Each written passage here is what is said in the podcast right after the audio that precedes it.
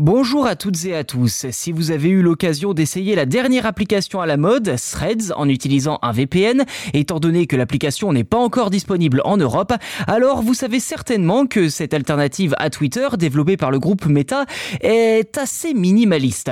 Cependant, de nouvelles mises à jour devraient rapidement enrichir la plateforme avec de nouvelles fonctionnalités.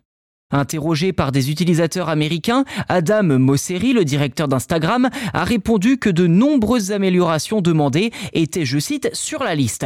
Et voici justement cette liste qui est sans doute incomplète étant donné qu'il y a encore beaucoup de place pour des améliorations supplémentaires. Tout d'abord, il sera bientôt possible d'éditer ces messages après les avoir publiés. Une fonctionnalité payante sur Twitter avec l'abonnement Blue, mais pas sur le rival Mastodon.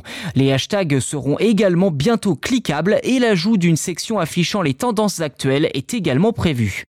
Pour les professionnels, il sera possible de basculer entre plusieurs comptes et il est important de rappeler que Threads utilise obligatoirement votre compte Instagram pour se connecter, ce qui pose pas mal de problèmes, comme nous l'avons déjà mentionné dans un épisode précédent que je vous invite à réécouter ou à écouter si ce n'est pas déjà fait.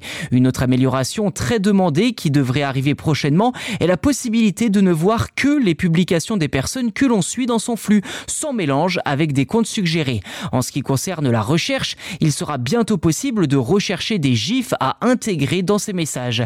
D'autres fonctionnalités présentes chez la concurrence, voire même sur Instagram, seront également ajoutées, comme la possibilité d'épingler un fil de discussion sur son profil ou de taguer des utilisateurs dans des photos et des vidéos. Enfin, Adam Mosseri a confirmé que la traduction directe des messages dans l'application était en cours de développement, tout comme une version web complète du réseau social.